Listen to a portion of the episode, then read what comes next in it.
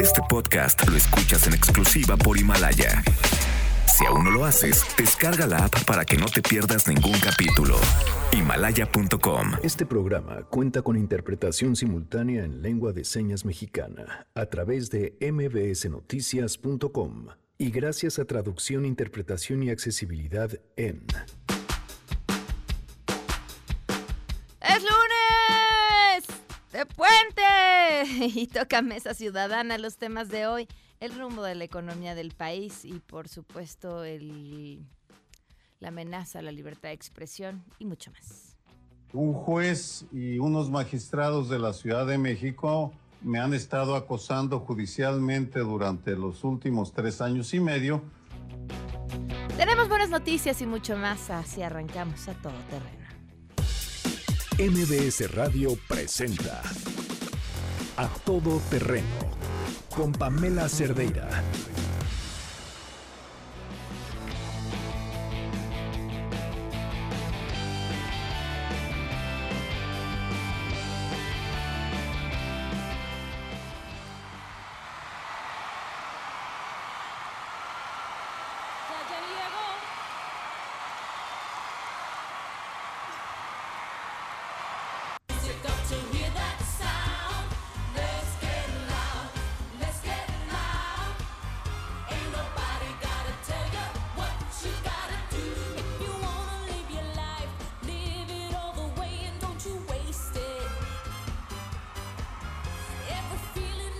Muy buenas tardes, bienvenidos a Todo Terreno. Gracias por acompañarnos en este lunes 3 de febrero del 2020. ¿Qué andan haciendo? ¿En dónde andan? ¿Están descansando? ¿Están trabajando? Eh, nos están escuchando desde su casa, tienen una actividad distinta. Pónganse en contacto, el teléfono en cabina 5166125, el número de WhatsApp 55333295, a todoterreno arroba mbs.com y en Twitter, Facebook e Instagram me encuentran como Pam estoy al tanto de sus comentarios. Erika Ordóñez está hoy a cargo de la interpretación en lengua de señas. La pueden ver y seguir a través de www.mbsnoticias.com y les recuerdo además que estamos en Himalaya. Si ustedes por alguna razón no pueden escucharnos, pueden descargar la aplicación de Himalaya y escucharnos en cualquier momento, a la hora que quieran. Un par de horas después de que haya terminado el programa ya estamos ahí. Tiene una sección de comunidad increíble donde podemos además eh, comentar cosas sobre lo que haya sucedido en el programa y muchos otros detalles más. De pronto les compartimos algunas este, fotografías que no compartimos en otros medios. En la parte de comunidad de Himalaya también nos encuentran. Bueno, esto que, que, que, de verdad nos tendría que indignar, que no es la primera vez que sucede, lo que es terrible es que siga sucediendo. Un video que circula ya de una mujer en un hospital en Michoacán, en la sala de espera, dando a luz en la sala de espera. La respuesta hasta ahora oficial es que se trató de, una, un parto espontáneo, como si uno estornudara y le saliera un bebé. Este, digo, tan espontáneo que estaba en la sala de espera del hospital, esperando ser atendida. Y gracias a una persona que también se encontraba ahí, que, que documentó el momento para subirlo indignado a redes sociales. Vamos a escucharlo.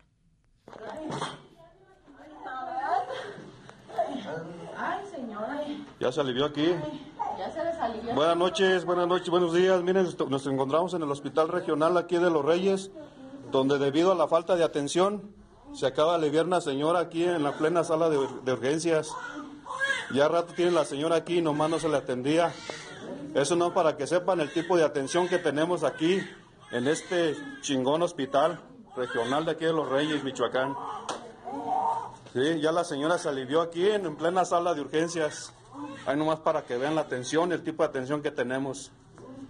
Ahí para que, este, para que sepan la atención que tenemos aquí. Ya rato tiene esta señora aquí, tiene varias, varios ratos aquí. Sí, pues es la verdad, mi jefe, es la verdad. El, un médico Sí, voltea y le hace señas de que como que le corte, que termine con la grabación. La imagen es impresionante. Está esta mujer de rodillas eh, viendo de frente hacia una silla. eh, un hombre la asiste con, pues, eh, que- parece un una poco de tela que está justamente en medio de las piernas de esta mujer, en donde cae este bebé, este, bueno, en donde nace o recibe este bebé. Hay un médico por ahí que como que se da la vuelta por ahí, pero no es que la esté asistiendo. Y ojo, y, y también es bien importante decirlo a la comunidad médica, no necesariamente su responsabilidad, porque sí es su responsabilidad, pero, pero muchas veces ellos no dan la atención que se necesita porque tampoco cuentan con las condiciones necesarias, desde, digo, habrá que ver este caso en particular, pero desde personal médico, desde las camas suficientes, desde los medicamentos suficientes, o sea, vaya, no creo que alguien decida eh, dedicarse a la medicina para que la gente dé a luz en la sala de espera, ¿no? Em, pero bueno, pero el problema ahí está, y ahí está esta señora dando a luz en la sala de espera, en, una imagen que, pues, que es impresionante porque porque además siempre es así, son las mujeres indígenas las que acaban dando a luz en la sala de espera, quienes en peores condiciones de vulnerabilidad se encuentran, pues ahí está, ¿no? Dejando que aun cuando ya están cerca de una institución que debería atenderlas, eso es lo que pasa. Insisto, la respuesta oficial es, este, pues que, que, fue un parto así, que, que, así vino como de repente, como si hubiera sido un estornudo. Bueno, en otros eh, temas, esta información interesante que se ha revelado sobre la fuga de los eh, de las tres personas relacionadas con el Chapo que se fugaron del reclusorio sur la semana pasada. Juan Carlos Alarcón tiene detalles. Te escuchamos, Juan Carlos. Muy buenas tardes.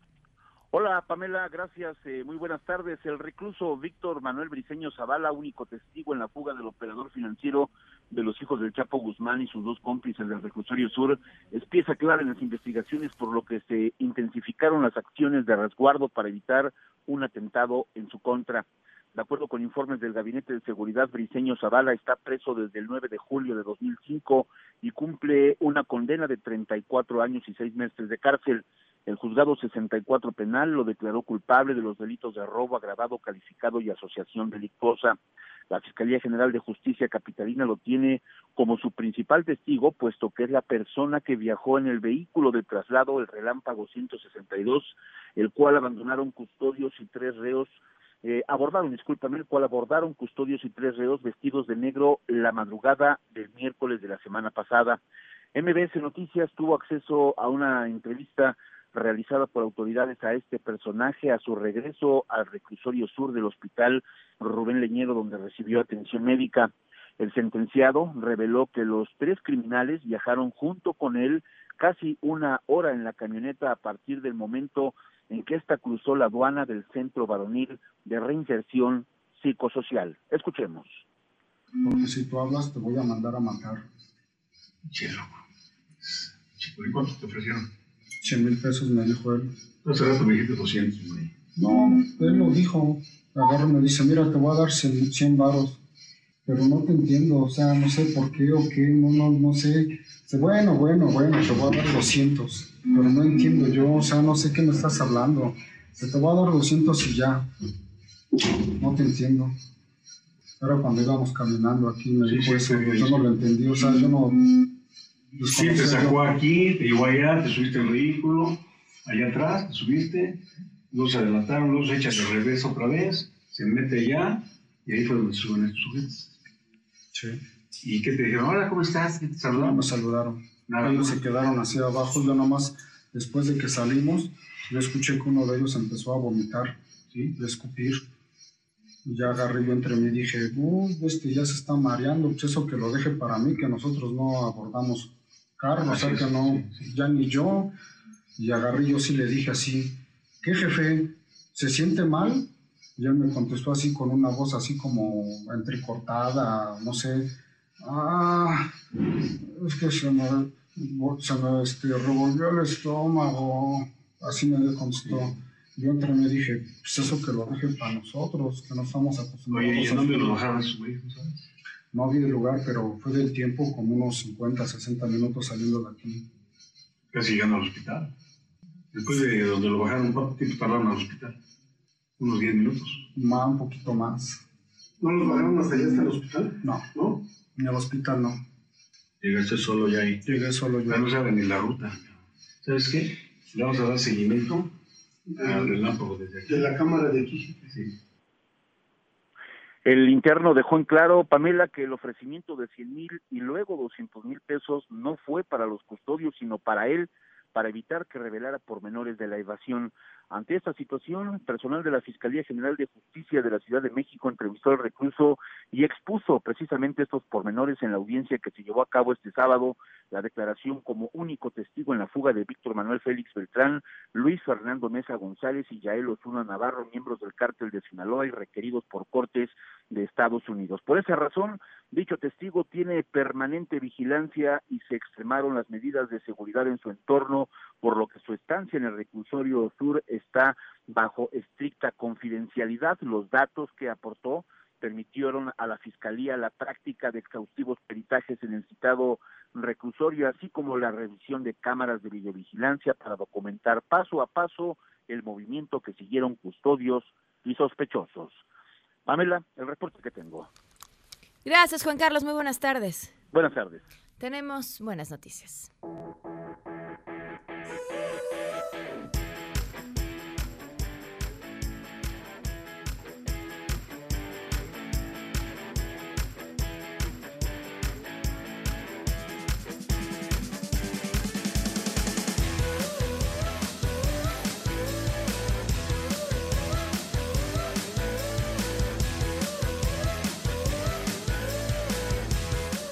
Rocío Méndez, portadora de buenas noticias, como siempre un gusto escucharte. Rocío, muy buenas tardes. ¿Qué tal, Pamela? Pues para reportarte que del 27 al 31 de enero del 2020 en la décima cuarta conferencia regional sobre la mujer de América Latina y el Caribe, que se llevó a cabo en Santiago de Chile, en la sede de la Comisión Económica para América Latina y el Caribe, la CEPAL, participó una delegación mexicana en el debate sobre la autonomía de las mujeres en escenarios económicos cambiantes. La reunión se enmarcó en el proceso internacional de revisión de la implementación de la Declaración y Plataforma de Acción de Beijing a 25 años de su adopción. Ahí, Marta Delgado, la subsecretaria para Asuntos Multilaterales y Derechos Humanos, presentó la política exterior feminista del Gobierno de México ante los países de la región con la participación de la secretaria ejecutiva de la CEPAL, Alicia Bárcena. Se destacó en este foro, Pamela, que México es el primer país de la región en impulsar una política de este tipo. También fue bien recibida la propuesta por parte de las naciones de América Latina y el Caribe que identifican que con estos planteamientos se refuerza el liderazgo de México a nivel internacional en materia de igualdad de género y derechos humanos de las mujeres. Finalmente, Nadine Gassman, también presente en este encuentro como presidenta del Instituto Nacional de las Mujeres expuso la Agenda Nacional de Igualdad de Género en la República Mexicana. Es el reporte al momento, Pamela. Gracias, Rocío. Muy buenas tardes. Buenas tardes. Vamos a una pausa y continuamos a todo terreno. Son las 12 con... Ay, 12, no, 3. Regresamos a todo terreno. Este podcast lo escuchas en exclusiva por Himalaya. A todo terreno con Pamela Cerdeira. Continuamos.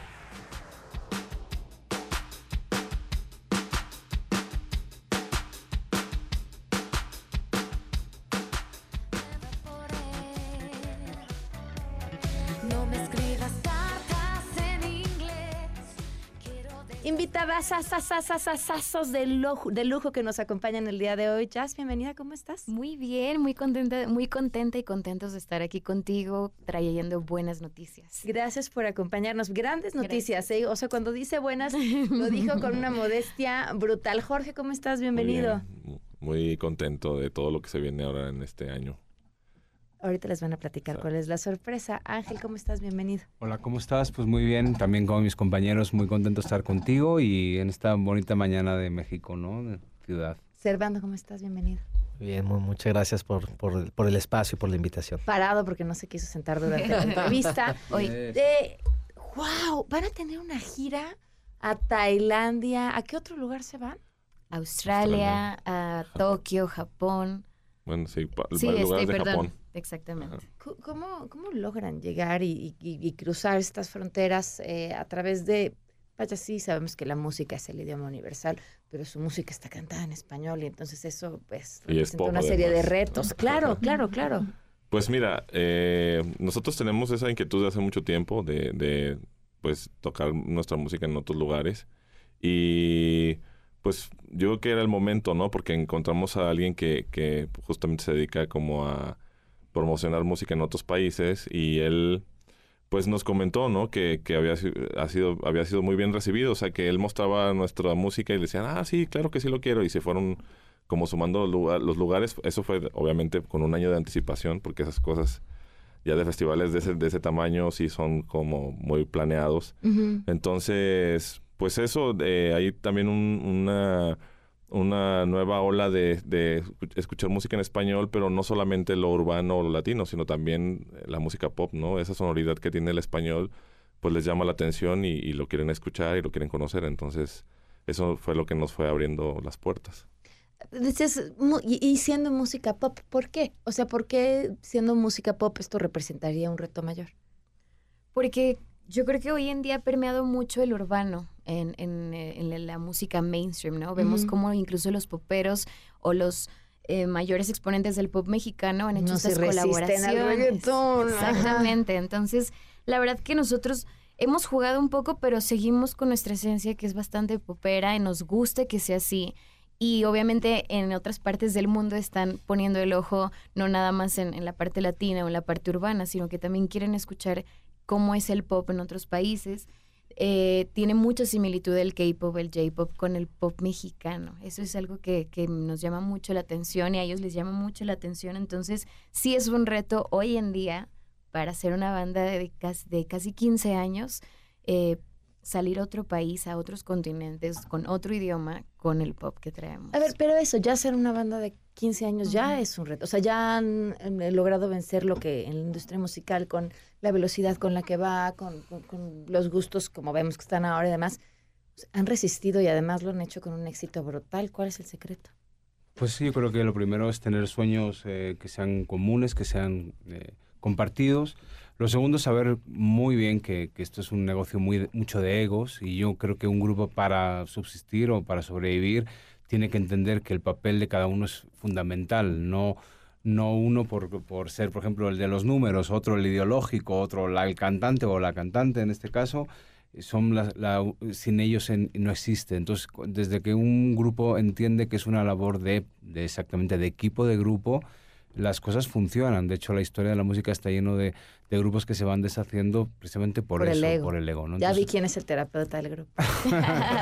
Eh, eh, la verdad es que la filosofía de los cuatro es la filosofía de los cuatro y creo que ese es el ingrediente. Ahora, claro que no te podemos mentir, hemos aprendido también a ver dónde están nuestros límites personales, qué temas no nos gusta bromear, quién se levantó Se levantó, eh, que no se le puede hablar igual hasta después de su cafecito. O sea, son los años de convivencia como un matrimonio, ¿no? Sí, coincides en, esa forma de sobrevivir a través de, pues que el respeto, el conocerse. Sí, totalmente. Y, ¿Qué pasó? Y tener, Y tener el, tener, digamos, el, las, todas las partes apuntando a la misma dirección, porque cuando uno va para la derecha y el otro va para la izquierda, a veces sí puedes llegar, pero tardas más, ¿no? Y, si los cuatro en este caso estamos apuntando al mismo punto, es más fácil y más rápido llegar.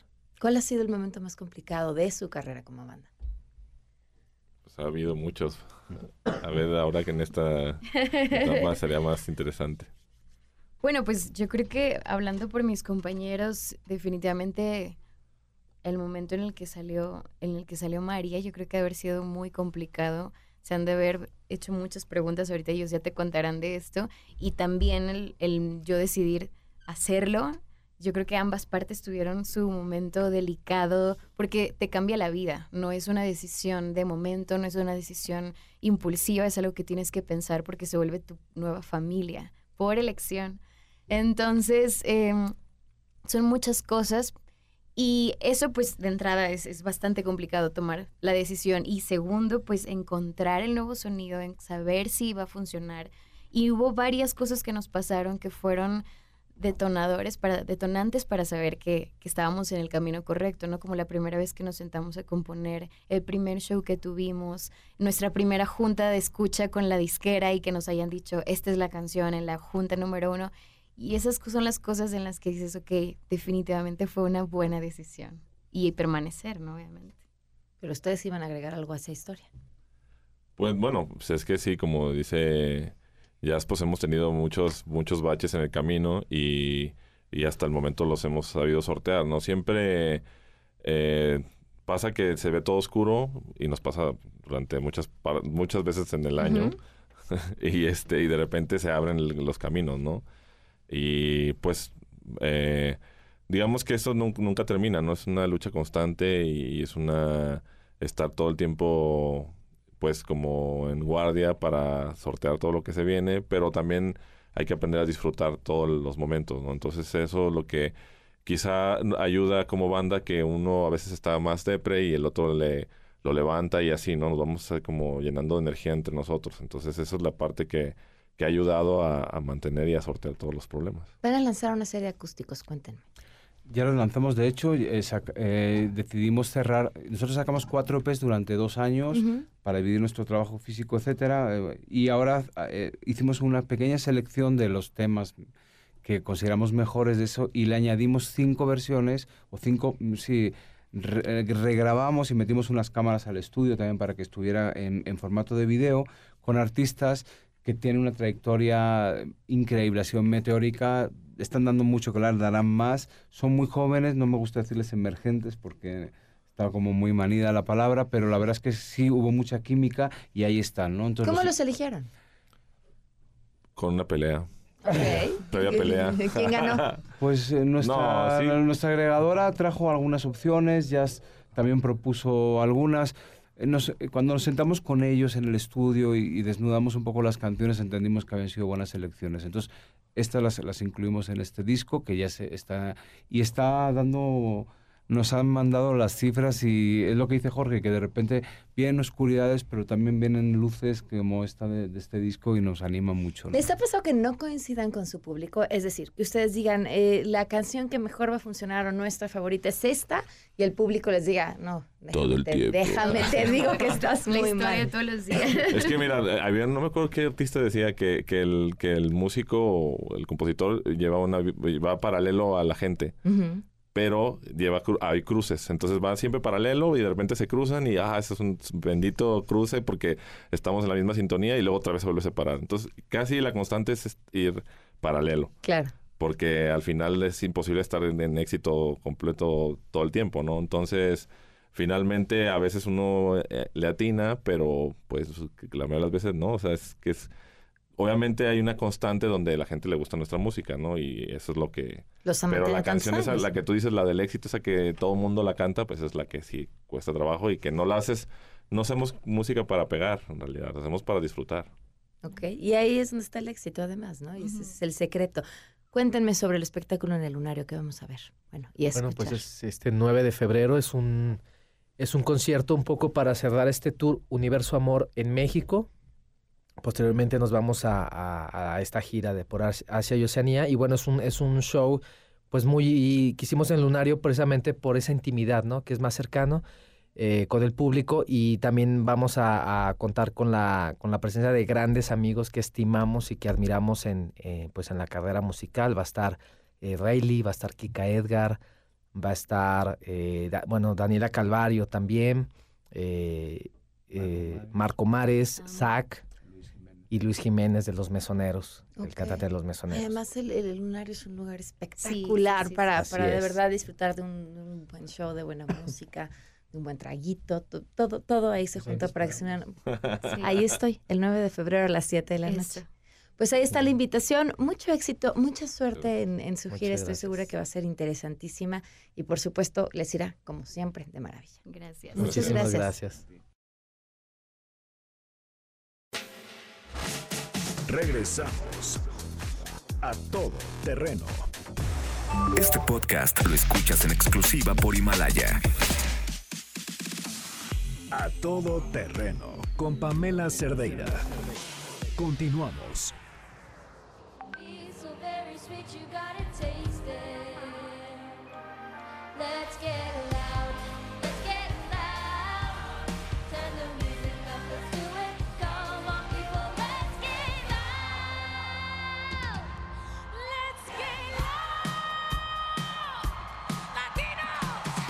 Continuamos a todo terreno, Mesa Ciudadana a distancia, porque obviamente pues es puente. Le agradezco a Juan Francisco Torres Landa, quien nos acompaña vía telefónica. ¿Cómo estás, Juan Francisco? Muy buenas tardes. Muy bien, Pam, qué gusto saludarte a ti y al importante auditorio. Gracias, igualmente estamos a la espera de eh, tomar la llamada también con Armando Santa Cruz, que ya debe estar en la línea. Pero pues arrancamos de una vez el tema de la... ah, mira, ya está Armando, ¿qué tal? ¿Cómo estás? Muy buenas tardes. Ya está Armando. Armando, muy buenas tardes, ¿cómo estás? ¿Cómo estás, Pam? Bien, muy bien, gracias, encantada de escucharlos. Pues arrancamos con el tema de Sergio Aguayo, ¿no? Pues sí, hombre, es, es una, creo que un precedente terrible este, total y absolutamente antagónico a la libertad de prensa y desafortunadamente muy en línea con lo que se quería proponer eh, la semana pasada en materia de, reformas penales y con una iniciativa que anda por ahí dando vueltas que quiere convertir la difamación en un delito penal. Hoy día es un delito pecuniario, digamos, como en el caso de Sergio Aguayo, es un delito en el cual te pueden obligar a pagar eh, porque teóricamente rezarse es el daño moral con dinero. En la propuesta que se está ahorita eh, comentando están hablando incluso de encarcelar a la gente. Entonces, yo creo que es momento de que toda la prensa y también la ciudadanía nos unamos y digamos, oye, por ningún motivo, porque en el momento en que los políticos, funcionarios públicos, empresarios o cualquier persona con dinero y buenos abogados pueda írsele encima a un periodista que los critique, pues va a ser el fin de la prensa crítica, el fin del periodismo de investigación. Y francamente, aun y cuando Sergio Aguayo salga bien librado de este trance después de ir a la Suprema Corte, que yo confío en que así sea, el, el nivel de acoso y el nivel de, de, costo personal para él en dinero, en angustias, en tiempo invertido, pues hará que mucha gente no se atreva a alzar la voz eh, si trabaja en el medio periodístico o incluso sin ser periodista, digo, a mí me ha tocado como, como empresario, pero que participo en actividades de sociedad civil, pues alzar la voz y denunciar delitos de corrupción de políticos y pues eh, bajo estos criterios también se podrían ir encima de mí o de cualquier otra persona que eh, optara por poner el dedo en la llaga en algo que estuviera funcionando en forma anómala, ¿no? Claro, Juan Francisco. Sí, y es que mira aquí lo que está de, de pues común denominador y, lo que es realmente preocupante es que lo que está justamente en entredicho es esa libertad de opinar. Y de lo que dice Armando hay que hay que destacar dos cosas. Una efectivamente es la responsabilidad civil, que de hecho hoy en día ni siquiera se requiere una reforma legal. La ley como está hoy en día tiene un defecto fundamental, porque dice que una persona que pueda verse afectada puede reclamar esto aun y cuando los hechos que se citen sean ciertos o falsos. Es decir, la ley hoy prevé que aunque un hecho se diga es cierto, aún así puede haber una responsabilidad porque atenta contra, digamos, la imagen de una persona, a pesar de que lo que se reporte sea cierto. Imagínate la gravedad de lo que hoy tenemos, es decir, lo, de lo que tendríamos que estar hablando hoy de una reforma es para eliminar este tema de, de, de incluso cuando se reportan hechos que son ciertos, ¿no? Pero no solamente no es eso, sino que estamos tratando de efectivamente volver a penalizar, a castigar eh, e-, esta eh, pues lamentabilísima eh, iniciativa en la cual lo que se pretende es eliminar nuestra libertad de expresión. Aquí hay que señalar además que el caso de Sergio Aguayo denota varias cosas.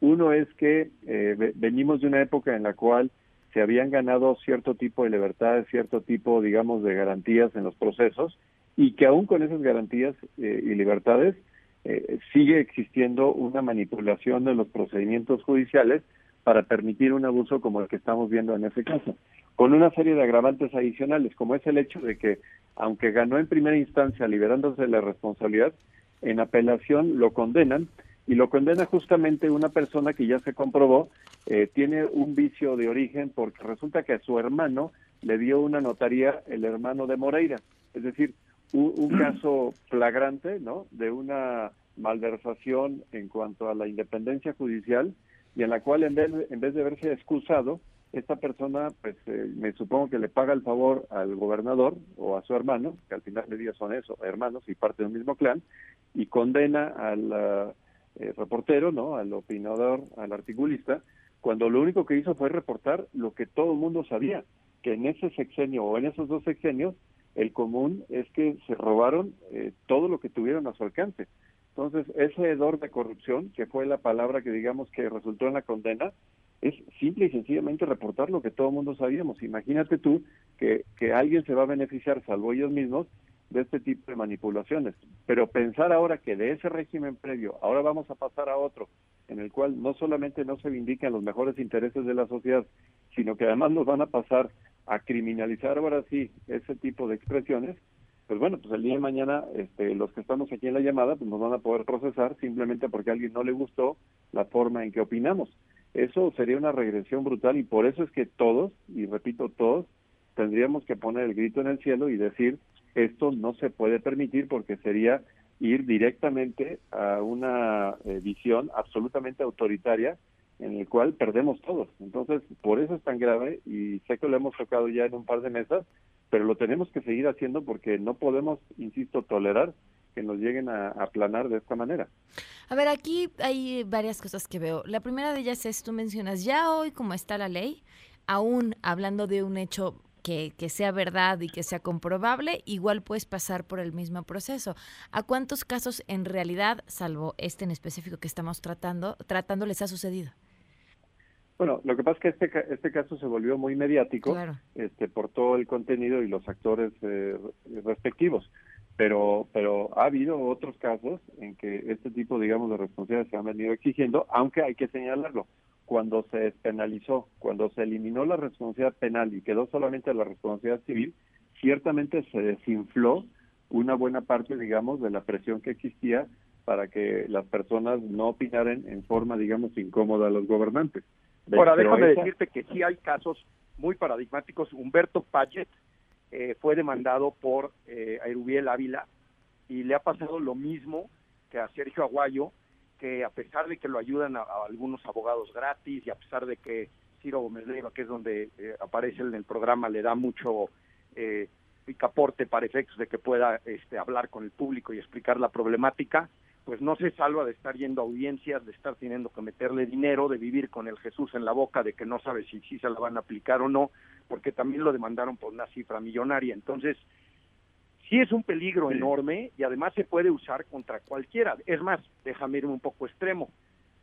Si alguno de los múltiples calumniados en las mañaneras, como el director del hospital eh, infantil o como alguna de las empresas que acusan de, acaparar este, eh, medicinas o lo que sea, si cualquiera de ellos quisiera, podría meter una demanda al propio presidente, porque a todas luces lo del doctor fue una falacia, no fue una, una una estrategia para desviar la atención de un problema y el doctor no tenía vela en el entierro. Si el doctor quisiera vivir un desgaste y estuviera dispuesto a invertirle tiempo y dinero, podría iniciar un juicio contra el propio presidente. O sea, yo creo que es un peligro porque a nadie nos conviene que tengamos que callarnos la boca y no mencionar ninguna opinión.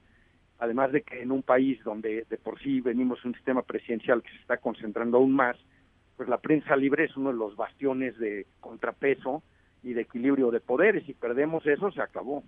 Otro caso, otro caso emblemático fue el del abogado que justamente denunció la cloaca que existía en todo el esquema de concesionamiento del circuito exterior mexiquense, algo que empaña, digamos, o impacta directamente las administraciones, por lo menos las tres administraciones pasadas del eh, gobierno mexiquense, y a esa persona justamente, afortunadamente, como no existía el delito en materia de calumnia, lo que sí hicieron fue plantarle armas en su cajuela. Afortunadamente, y recordar ese caso, hubo un eh, video de una pintorería en el cual se pudo apreciar justamente en el momento en que los eh, policías judiciales le sembraron las armas. Pero esta persona había sido vinculada, eh, digamos, en, un proceso justamente por difamación pero por la vía civil porque la vía penal hoy no existe. Y como no lo podían entambar por la parte de la difamación, le siembran armas en su cajuela. Entonces, eh, insisto, ahí hay una prueba eh, fehaciente de que justamente si tú abres la esprea de la difamación penal, ya no le van a tener que sembrar este, armas en la cajuela, lo van a denunciar directamente y el mecanismo pues, va a estar a su antojo para justamente eliminar las piezas incómodas. Ahora, aquí hay un tema. ¿Cómo, uno, ¿cómo se determina la cantidad de dinero que debe pagarse por daño moral? Y dos, también tendremos que cuestionar aquí la actuación de los jueces. Mira, yo, yo, yo diría, le dejo a Paco lo de cómo se determina, pero lo de la actuación de los jueces, yo con, con esta, esta gran, digamos, efervescencia de actividad que trae la unidad de inteligencia financiera, a mí francamente sí me sorprende que no se hayan metido a ver las cuentas del juez eh, Uber, este que está persiguiendo a Sergio Aguayo, porque es un juez que tiene una colección de arte en su despacho enorme, es un juez que usa coches lujosísimos, o sea, caray, podríamos empezar por ahí, ¿no? Podríamos empezar porque la unidad de inteligencia financiera cuadre, si los, el estilo vida del juez cuadra con el, el, el, el, ingreso que tiene reportado como, como miembro del Poder Judicial, y, claramente si hay un, desfase entre lo que reporta como ingreso y lo que eh, muestra su estilo de vida, sus gastos y sus propiedades, pues tendrá que dar una explicación muy clara, ¿no? Y creo que en, en la mayoría de los casos de jueces que han actuado en formas sospechosas, encontramos ese hilo conductor, encontramos el juez con Ferrari, el juez con yate, el juez con eh, casas en todos lados, entonces creo yo que si bien ya vimos que pues, este, este gobierno no le encanta entrarle esos temas cuando es gente cercana, como el caso de Bartlett, pues este juez a lo mejor no es tan cercano, debían de entrarle al, al, al toro y tratar de ver por lo menos que el señor dé una explicación de dónde saca tanto dinero, ¿no? Claro. De hecho, ahí digo, eh, habrá que decir, este, de repente si hay buenas noticias, y sé que en la mesa no nos hemos destacado por hacer un recuento de buenas noticias, pero parece haber un movimiento eh, encabezado, y ojalá no sea nada más, este, digamos, de, un primer hervor, sino de a de veras, en que eh, el ministro Saldívar, y que es presidente del Consejo de la Judicatura Federal, parece que efectivamente están haciendo ya ahora sí, de verdad, esa revisión de la que habla Armando, dicen que la educación y la riqueza no se pueden esconder y que ya han justamente rotado y destituido a una serie de magistrados y jueces de distrito que tenían pues en su haber una serie de decisiones sumamente cuestionables. Entonces eso eso ojalá, eh, y dicho así como criticamos lo que no sucede, esto tendría que ser un movimiento institucional y permanente. Eso inclusive hay que decirlo parte de esta iniciativa y de esta pues eh, nueva encomienda parte de una investigación, hablando de justamente de, destacar los, los casos, de una investigación que se hizo eh, entre Nexos, Mexicanos contra la Corrupción y la Impunidad, y una parte del Consejo de la Judicatura que justamente destacó el enorme eh, caudal de corrupción y de nepotismo que existía en distintos circuitos eh, de todo el país. Curiosamente se omitió en ese estudio el primer circuito que corresponde justamente, digamos, al área central, la Ciudad de México, Estado de México, etcétera, porque no se querían tocar susceptibilidades de los propios que estaban investigando. Eh, falta esa parte de la investigación, pero lo cierto es que hay un problema endémico que merece una inmediata atención. De tu pregunta respecto a cómo se hace la cuantificación, la verdad es que eh, los parámetros son bastante sueltos, voy a llamarlo así, queda al, arbitrio, a la discrecionalidad del juez determinar exactamente de qué manera se ha impactado la imagen de una persona y cómo se puede cuantificar. Me gustaría decirte que esto es fruto de una fórmula matemática muy precisa, la verdad es que no lo es, sí queda eh, pues de alguna manera al, al arbitrio del juez y sujeto a revisión en una instancia posterior. Esos 10 millones de pesos que le fijaron a Sergio, pues digo, la verdad es que fue una cantidad eh, eh, totalmente, digamos, a su entera discreción y después la, la, garantía que, que ahora le, le, fijaron, ¿no? Para, para justamente no, no cobrarle en lo que esa decisión arbitraria de la sala está siendo impugnada en una instancia superior, concretamente en un tribunal colegiado, que pues ahora tiene todos los reflectores encima. Claro, nos quedan pendientes varios temas. Vamos de volada a una pausa y seguimos platicando con ustedes. Regresamos a todo terreno. Este podcast lo escuchas en exclusiva por Himalaya. A todo terreno con Pamela Cerdeira. Continuamos. Esa es una hipótesis de que ellos están este, causando este descontrol por eh, los contratos que tienen con la empresa PISA, que era la que abastecía y resulta que no tiene los medicamentos y quieren ellos seguir teniendo el control del el abasto de este tipo de medicamentos. Por eso la Secretaría de la Función Pública va a abrir una investigación eh, sobre lo que... ¿Contra quiénes serían en, concreto? Contra los directores ¿De qué hospitales? De este hospital. ¿De los cuatro que se niegan a la gratuidad? Básicamente el infantil.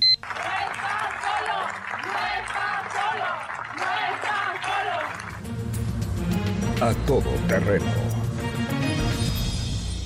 Pues justamente lo que decían Armand Santa Cruz y Juan Francisco Torres Landa hace unos momentos, ¿no? ¿Qué pasaría si justamente el director del hospital infantil decidiera demandar con tiempo y recursos por, por, esto, que finalmente ya eh, no es lo mismo un comentario hecho incluso por un articulista, por un comunicador, que por el presidente con la fuerza del Estado que eso representa y todos los medios frente a él en una mañanera?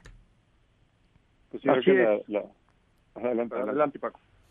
No, que decía que la, la, la tribuna esta mediática mañanera pues se presta a un abuso porque no es factible y es un error fundamental que se juzgue, digamos, sumariamente a alguien simplemente por el dicho o por una eh, eh, pues, eh, iniciativa momentánea, ¿no? En este caso del presidente de la República, cuando en realidad lo que tendría que hacerse es justamente determinar en, en un proceso solvente en el cual una persona se le deja la oportunidad de contestar y de indagar y de aprobar y de aportar evidencia respecto a su inocencia.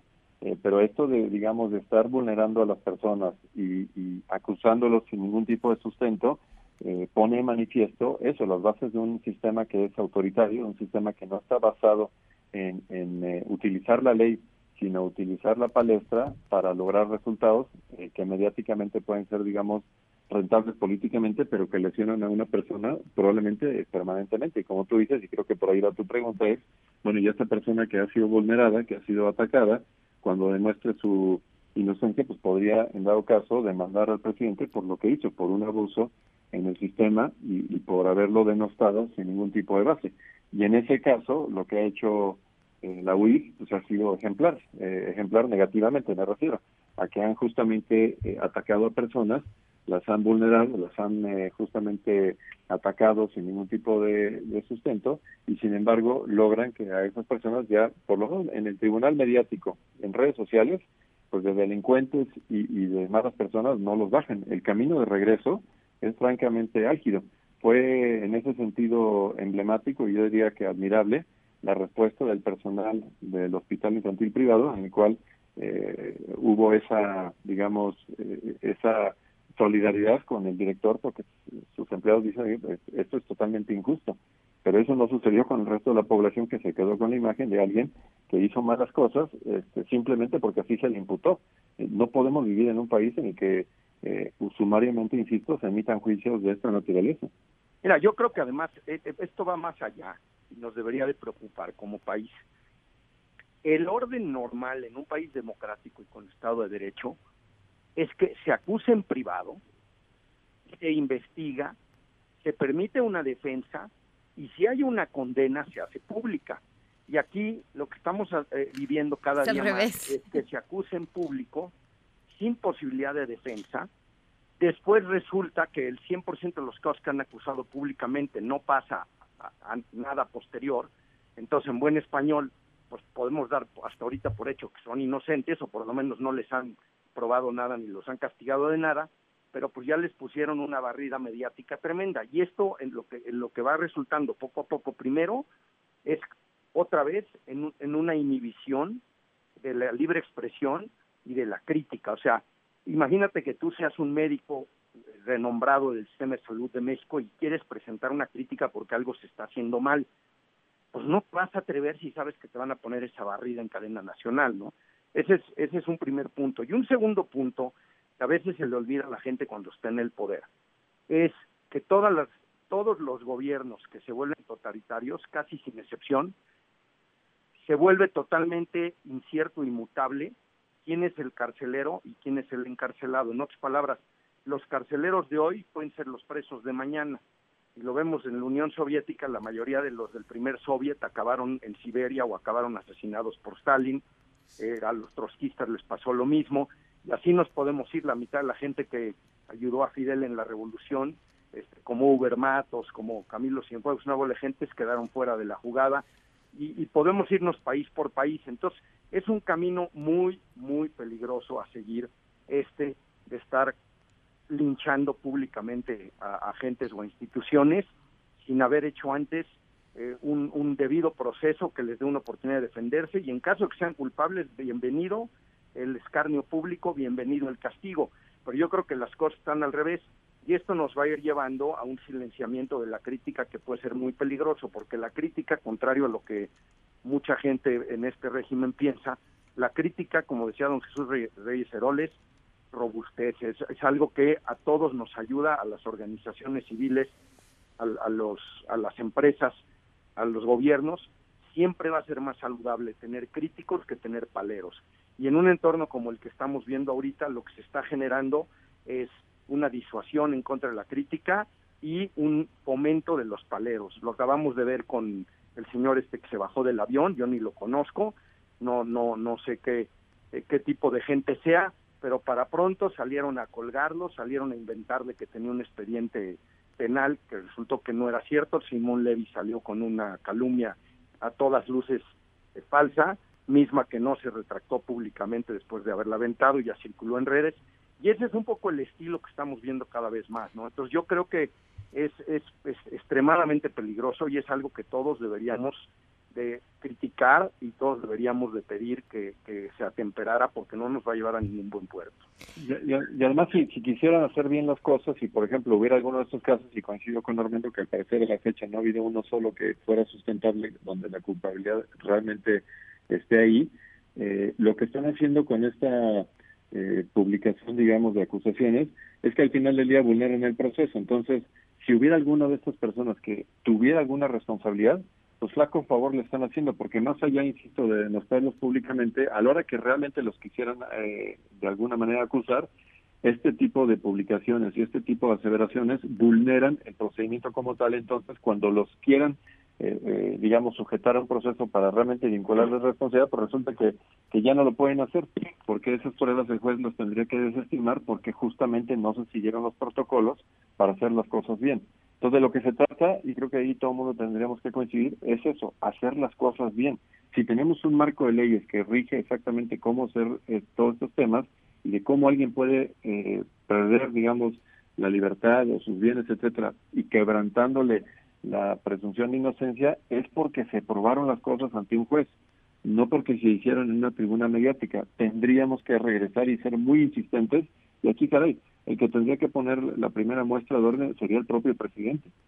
Esta forma de actuar fue exactamente la misma, claro, con fines distintos, que se hizo contra el entonces comisionado presidente de la Comisión Reguladora de Energía. ¿no? Igual, salvo la mañanera, doy una serie de información, investigaciones a medias, hasta lograr lo que quiero, que es que renuncie y pueda poner a alguien que acomode en su lugar. Y aquí, bueno, el objetivo sin duda era sacudirse un poco la responsabilidad del gobierno. Hay otro tema que preocupa esta mañana en el espacio de Luis Cárdenas. Conversaba con el papá de Dana, una de las chiquitas enfermas de cáncer y quien ha dado mayor visibilidad al problema de la falta de medicamentos. Y hablaba acerca de los ataques en redes sociales que han recibido diferentes papás que se han atrevido a alzar la voz. Le preguntaba si consideraba que eran algunos de ellos orquestados o pues simplemente entusiastas em, de, la, de este gobierno que, que se sentían atacados por papás que denuncian falta de medicamentos. Y decía que ambas. Y, y a mí eso me parece terrible. O sea, sí vaya, el, en el terreno de la propaganda pensar que los padres de niños con cáncer pueden ser objetivos de ataques por solicitar medicinas, ¿qué más bajo podemos caer?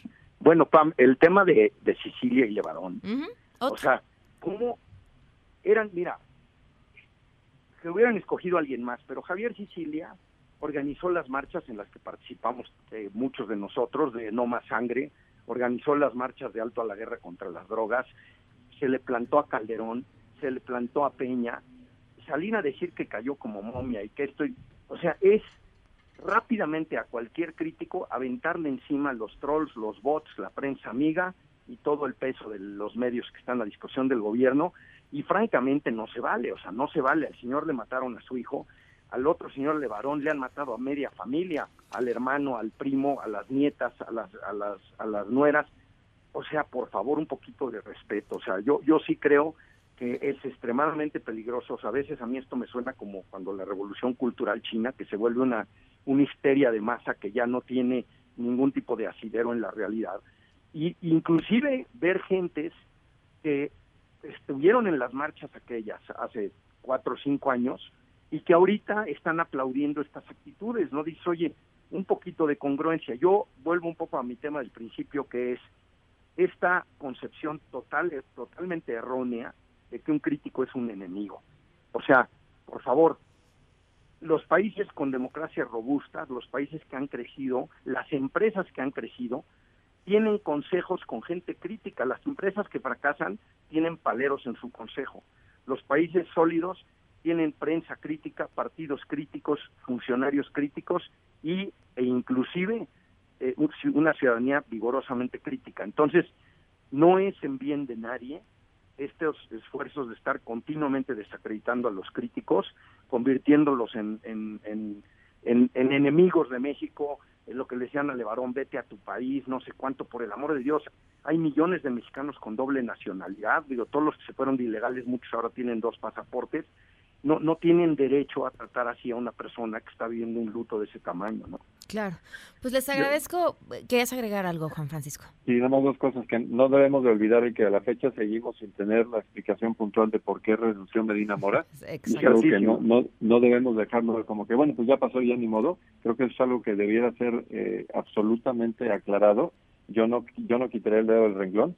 Y por, y por otro lugar, también no irnos con la bola de humo. Las eh, iniciativas que presentaron o que nos filtraron de la iniciativa, digamos, de reforma al sistema penal, etcétera, de justicia, eh, todo parece indicar que lo que hicieron fue eso, generar un, un estándar de todo lo malo que pueda suceder para después quitar dos, tres cosas y como que como ya no es tan grave, la, la dejáramos pasar. no Cualquier disminución de derechos y de garantías es grave y no por el hecho de que nos hayan mandado una bomba atómica, debemos aceptar, digamos, una bomba de menor tamaño. Claro. Pues les agradezco enormemente a los dos que nos hayan acompañado. Quedamos pendientes para platicar de la próxima semana. Por supuesto, el no crecimiento económico. Gracias. Gracias, Pablo. Saludos. Hasta luego. Por cierto, respecto a esto de la, de la crítica y no renunciar a nuestro derecho de pensar por nuestra propia cuenta, les eh, recomiendo mi columna. Así. Les recomiendo mi columna en El Economista, el secuestro de las palabras de esta semana. Sheila, ¿qué se está cocinando? Buenas tardes. Hola, Pam. Buenas tardes a ti y a todo el auditorio. Pues hace unos minutos un Boeing 767 de Air Canada realizó un aterrizaje de emergencia exitoso en el aeropuerto de Barajas. Hasta el momento no se reportan lesionados. Eh, afortunadamente se realizó una muy buena maniobra por parte del piloto. ¡Qué imágenes! ¿Qué imágenes? F-18 volando al lado del avión para, ver las condiciones en las que estaba. Sí, no, y ya tenían todo un operativo montado en el aeropuerto con ambulancias, bomberos y bueno, afortunadamente no se requirió, eh, se vio que... Imagínate estar en ese avión. Sí, no, qué susto. Sí, sí, sí, sí, sí. Pero bueno, impresionante. Y por otro lado, en torno al coronavirus, la Secretaría de Salud de México informó esta mañana que los mexicanos que arribaron a Francia el fin de semana están bien de salud, permanecerán ahí hasta durante 14 días, que dura la cuarentena que se les, es, eh, pues de, alguna manera se, requirió para que pudieran ver sus condiciones de salud, están bien. Y por otro lado, de acuerdo con la agencia AFP, el gobierno chino ha comenzado a verse desbordado, ya está solicitando ayuda con mascarillas, con eh, cierto equipo médico para poder atender las necesidades. El gobierno que construye hospitales en 10 días. Gracias, Sheila. Nos vemos acá en Mesa para Todos. Este podcast lo escuchas en exclusiva por Himalaya. Si aún no lo haces, descarga la app para que no te pierdas ningún capítulo. Himalaya.com